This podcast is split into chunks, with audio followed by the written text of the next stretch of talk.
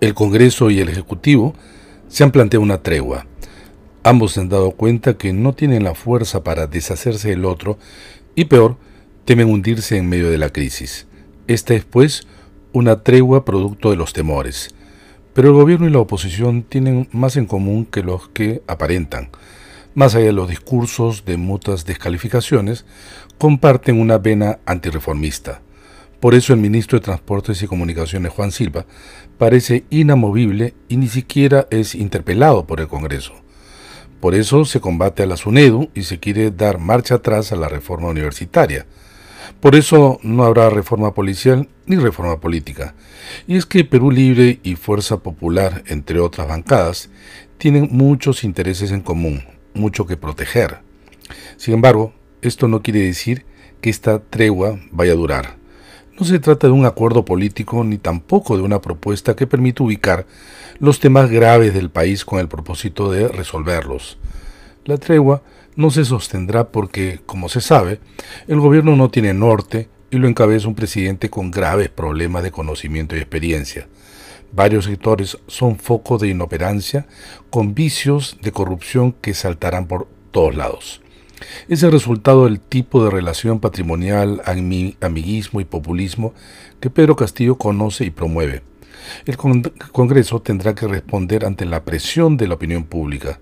Eso llevará a poner en la mesa interpelaciones, censuras y el desgaste del gabinete. Nuevamente estaremos delante del escenario en donde el gobierno y la oposición se muestren los dientes. Las salidas que favorezcan solo al gobierno o a la oposición serán engañosas, pero el impacto en la vida ya castigada de todos los peruanos será severo. De igual forma, si uno observa la incapacidad de las élites y la poca luz al fondo del túnel, es porque la calidad de sus representantes es realmente penosa. Salvo contados congresistas de diversas bancadas, la aplastante mayoría tiene un escaño porque los partidos no atraen a buenos cuadros, sino a personas que buscan en la política el asalto al Estado, la impunidad y, cuando no, la promoción o protección de intereses mercantilistas.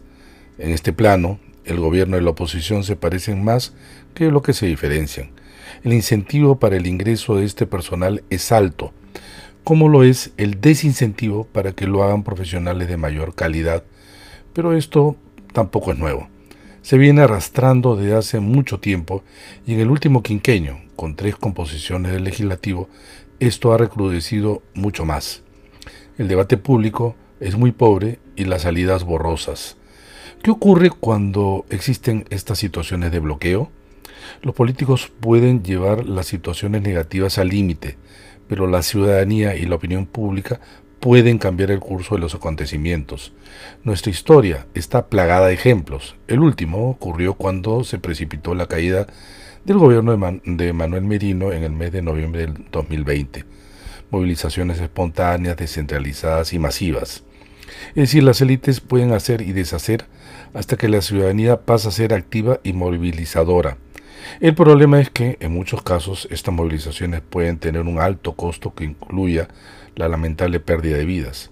No obstante, si no, se, si no nacen nuevos liderazgos que abran un nuevo curso de salida para recuperar las instituciones y tener una mejor representación ampliando la oferta electoral e implementando nuevas reglas con una reforma política, se regresará a lo mismo con nuevas caras y viejas costumbres. Esto hará que regresemos nuevamente al muro de las lamentaciones.